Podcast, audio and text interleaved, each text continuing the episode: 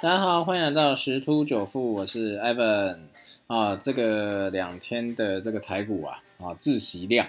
啊，这个才两千多亿啊啊，不过也不能说是自息量啊，因为你扣除这个当冲啊，最最早还没当冲交易税减半这件事情的时候啊，这个量大概也在两千多亿是相对低量。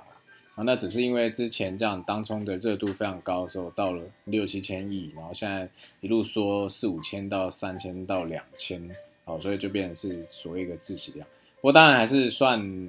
低啦，哈，因为这很多盘中个股基本上就没什么在动，哦，跟这个呃医院这个这个心跳脉搏挂掉的人差不多，没什么在，没有什么幅度了，哈。那这个当然有一种说法是新低量会有新低价，好量是价的先行指标嘛，好，所以这个今天这两天其实是量缩，好，但是价又涨因为最主要是拉抬一些全值，好，这个所以让这个价格是上去的，好，那当然现在这个这样子的操作难度上是相对比较难，好，加上现在是有点空窗期的一个概念，因为这个。半年报刚公布嘛，然后这个各家也陆陆续续在公布这个啊八月营收，那接下来是到季报到这个啊下个月营收是有空窗期，啊那加上现在这个美元指数又相对啊没有这么稳定，啊这个啊这市场也在观望，包含 FED 那边的一些做法，大家都是在观望，好所以说这个也有这样讲，就是九月份是比较呃行情比较糟的。那这个美股算有持续的在这个高档徘徊哦，但是还是要小心一点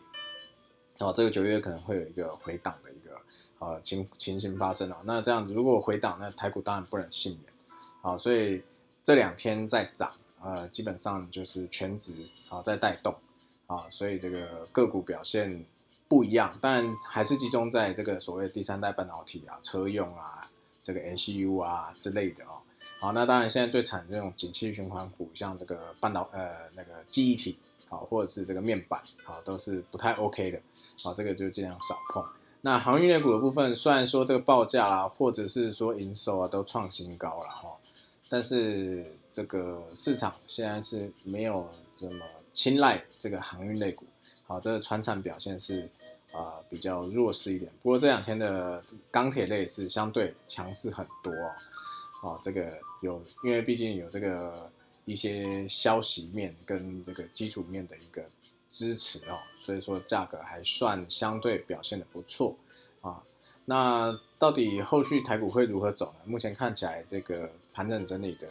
几率是相对来的高了啊，因为这个量如果没有呃，应该讲说要温和放大到三千亿才算是一个。量增的一个供给量，那如果忽然爆出三千五甚至到四千以上一个量出来哦，那就要小心哦。这个爆量在这个时候高位爆量哦，如果换手成功继续往上也就还好。那如果没有换手成功收一根长条，那代表可能要回撤第二只脚。啊，所以说目前研判这个大盘呃可能会时间换取空间，但是还是要严防这个国际啊这个股市一个回跌。好，这个要再小心一点。好，那最主要的话就是还是要看这个美股的一些状况。那因为美元指指数最近是走强了，所以说黄金就相对疲弱了一点。